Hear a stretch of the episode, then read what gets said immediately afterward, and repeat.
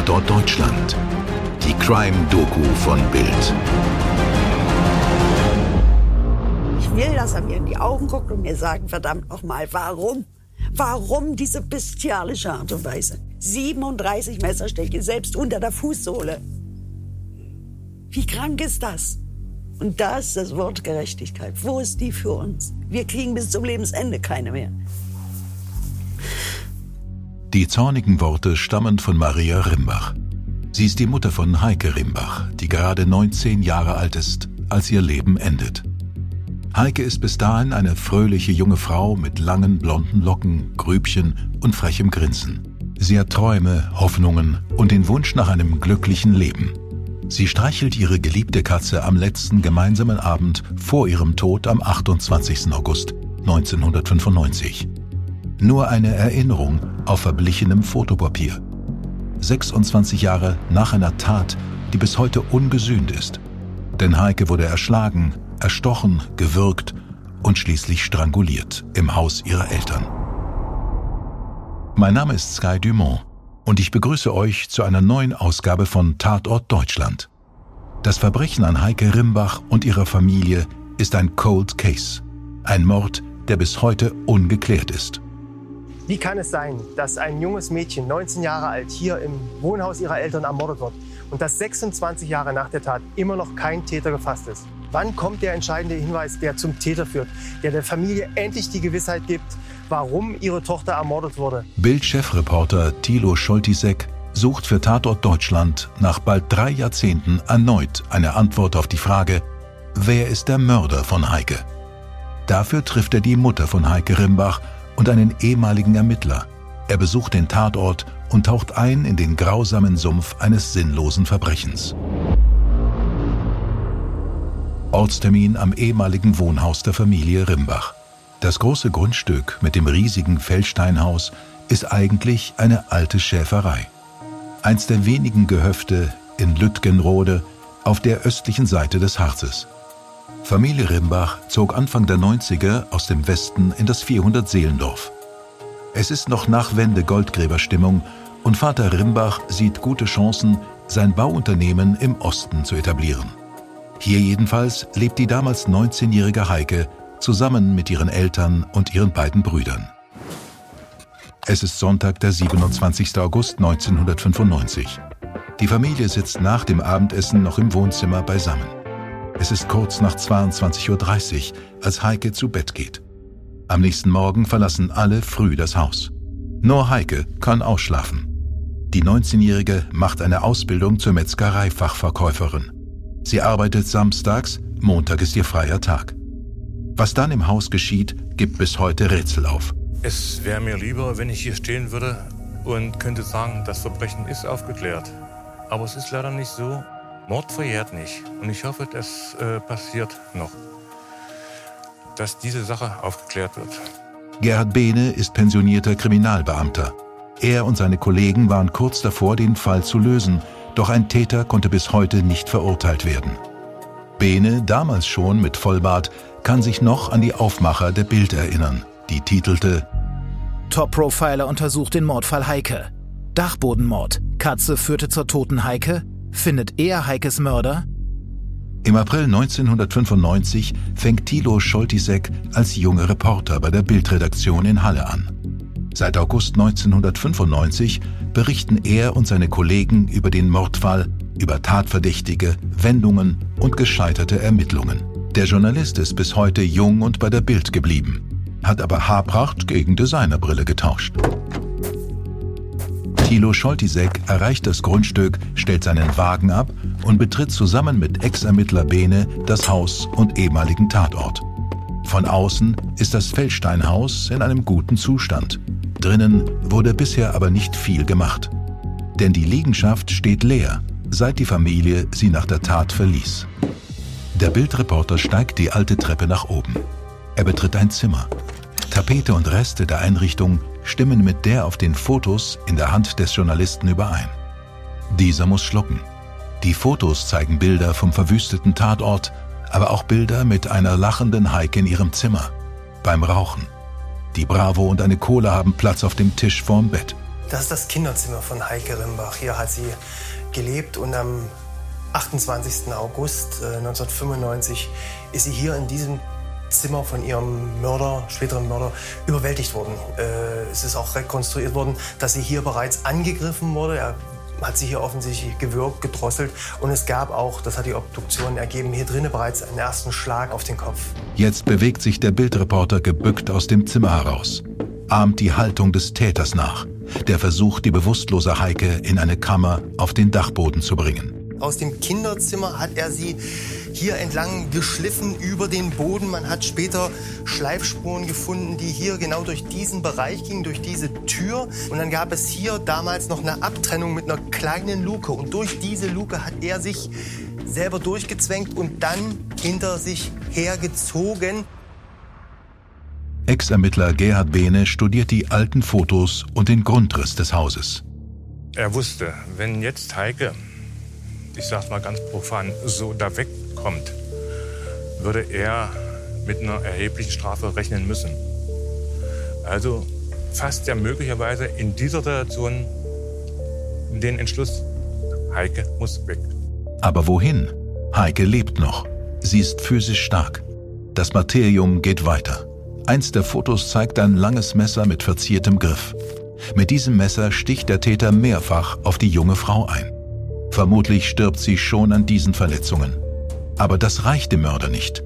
Er hängt ihren leblosen Körper mit einem Strick an einen Dachbalken und schlägt mit einer Art Brecheisen immer wieder zu. Der Täter war ortskundig und er wusste auch, dass die dann später Geschädigte äh, sich zu Hause befindet. Das heißt, er hatte schon sehr gute Kenntnisse von Zeitfaktoren und von Örtlichkeitsfaktoren sowieso.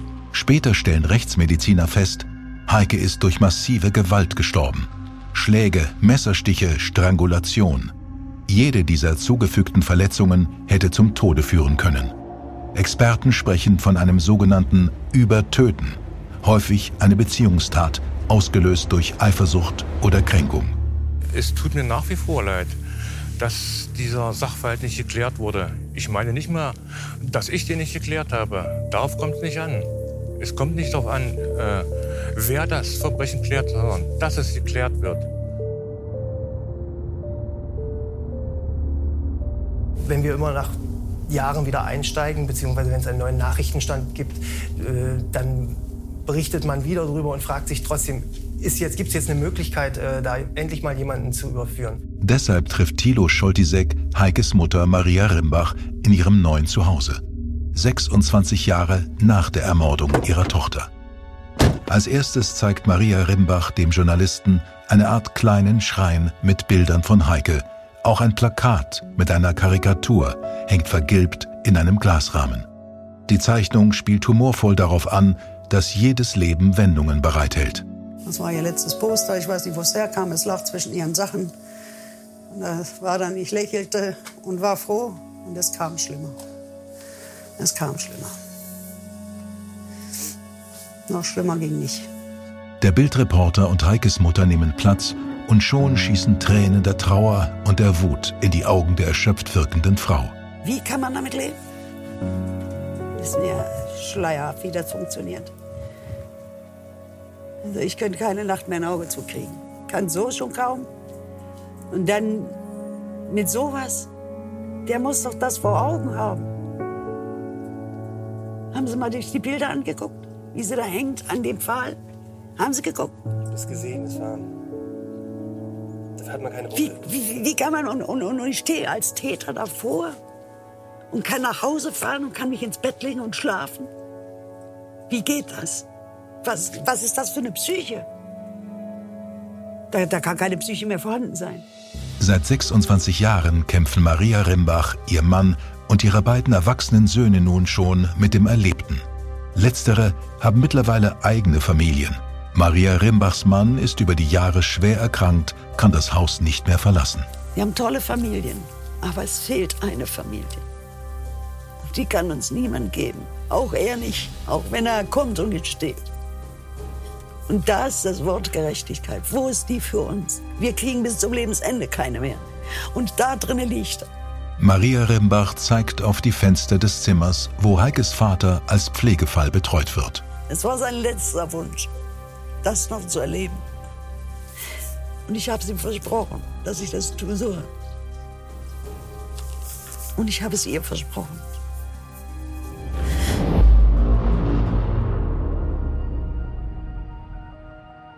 Wer hat Heike Rimbach getötet? Stammt der Täter, wie die Ermittler vermuten, aus ihrem näheren Umfeld? Kannte Heike ihren Mörder? Fest steht, am Abend vor der Tat will Heike mit ihrem neuen Freund in Dessau telefonieren. Weil es aber sechs Jahre nach der Wende in dem kleinen Ort Lütgenrode noch immer keinen Telefonanschluss gibt, fährt Heike zum Telefonieren in einen Nachbarort. Doch anstelle ihres Freundes erreicht sie nur dessen Mutter. Was wollte sie ihrem neuen Freund am Abend vor ihrer Ermordung erzählen? War es nur Sehnsucht oder doch eine wichtige Nachricht? Fühlte sie sich möglicherweise von jemandem bedroht? Hatte sie Angst? Bild-Chefreporter Scholtisek und Ex-Ermittler Gerhard Behne tragen nochmal die Fakten der Tätersuche zusammen. Auch Heikes Eltern und ihre beiden Brüder geraten ins Visier der Ermittler. Da wurde mal ein Sohn, der jüngere Bruder von der Heike, der war 16, als er in Handschellen abgeführt wurde. Die Eltern waren unter Verdacht, ja. Und dann passierte im Grunde genommen jahrelang nichts. Das äh, Verbrechen äh, ruhte in dem Sinne, die Ermittlungen laufen natürlich im Hintergrund. Und als dann der erste Verdächtige 2005 geschnappt wurde, ein ein, ein, ein Kollege, ein ehemaliger Kollege aus der Schlachterei von, von Heike Rimbach, da dachte man wirklich, jetzt ist es endlich soweit, jetzt ist jemand geschnappt worden.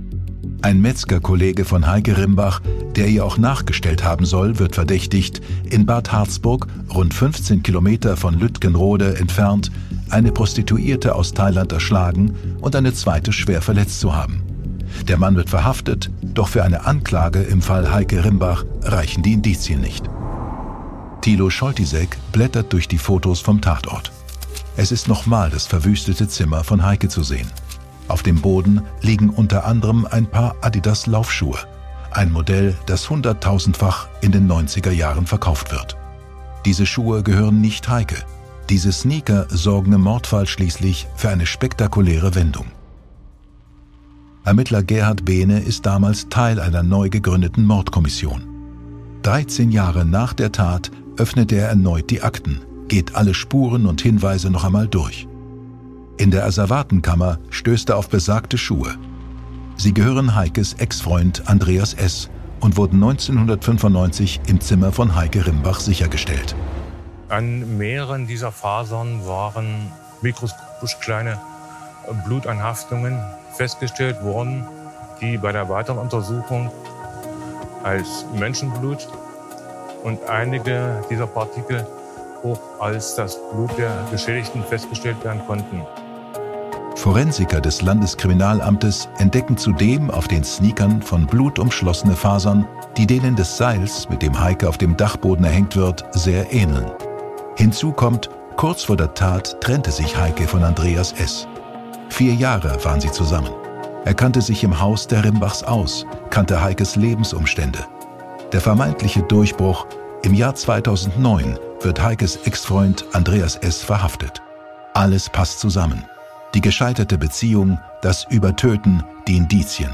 Maria Rimbach sieht den Tag der Gerechtigkeit gekommen. Es war Erleichterung, es kamen auch Reaktionen, wo es dann hieß, Gott sei Dank, jetzt haben sie ihn endlich. Ich sage ganz langsam, Leute, ich sage, sie haben ihn verhaftet. Ich sage, es noch nichts. Ich sage, ich habe noch kein Urteil. Ich habe hab noch keine Anklage. Anfang Dezember kam dann die Nachricht, das war der zweite, oder dritte Haftprüfungstermin, äh, dass, dass er aus der Haft entlassen wird. Der Haftrichter erkennt keinen dringenden Tatverdacht. Anklage wird nicht erhoben, auch weil ein bekannter Andreas S. für die Tatzeit ein Alibi gibt. Natürlich ist es dann frustrierend, wenn man dann sieht, wieso kommt der raus? Wir haben doch eigentlich äh, das gemacht, was in, in, äh, noch möglich war. Doch die Beweise reichen nicht, denn nach der Tat wurden die Beweismittel unsachgemäß gelagert. Spuren könnten somit möglicherweise vermischt worden sein. Die Fasern auf den Schuhen konnten also nicht mehr ohne jeden Zweifel und unmittelbar dem Tatgeschehen und damit Andreas S. zugeordnet werden. Nach der Hoffnung also der Rückschlag. Der Fall Heike Rimbach wird endgültig zum Cold Case. Dann ist das natürlich eine Sache, die immer wieder uns beschäftigt hat, weil man natürlich mit den Angehörigen gesprochen hat. Das hat uns auch natürlich auch emotional berührt und immer wieder bei den Ermittlungsbehörden nachgefragt, wie denn der Stand ist, weil man natürlich wissen will, wann wird da jemand gefasst. Der Reporter und der Ex-Ermittler haben nicht aufgegeben. Und vielleicht gibt es ja noch eine Chance. Bleibt bis zum Schluss dran. Es gibt noch wichtige Informationen. Bis zum nächsten Mal. Euer Sky Dumont. Die Polizei Magdeburg will auch heute noch wissen, wem ist am Vormittag des 28. August 1995 rund um die alte Schäferei in Lütgenrode etwas Ungewöhnliches aufgefallen. Wer kann Angaben zu auffälligen Personen und Fahrzeugbewegungen rund um den Tatort im Zeitraum zwischen dem 27. und 28. August 1995 machen? Darüber hinaus appellieren die Polizei und die Familie Rimbach an Täter, Mitwisser oder Zeugen. Melden Sie sich, erleichtern Sie Ihr Gewissen. Denn jedes neue Detail, jede Information kann dazu führen, dass aus dem Cold Case Heike Rimbach nach 26 Jahren ein aufgeklärter Fall wird und die Familie Rimbach endlich ihren Frieden findet. Tatort Deutschland ist eine Produktion aus den WakeWord Studios. Projektleitung Simone Terbrack. Produktion Fabian Scheffler. Drehbuch Lutz Neumann. Redaktion Bild Thilo Scholtisek und Stefan Netzeband. Dir hat diese Folge von Tatort Deutschland gefallen? Du bekommst von True Crime einfach nicht genug. Dann hör jetzt in unsere weiteren Folgen rein. Hier warten mehr als 200 spannende Fälle auf dich, wie das Verschwinden von Rebecca Reusch, der Prozess gegen O.J. Simpson oder die Entführung von Ursula Herrmann. Wir hören uns bei Tatort Deutschland.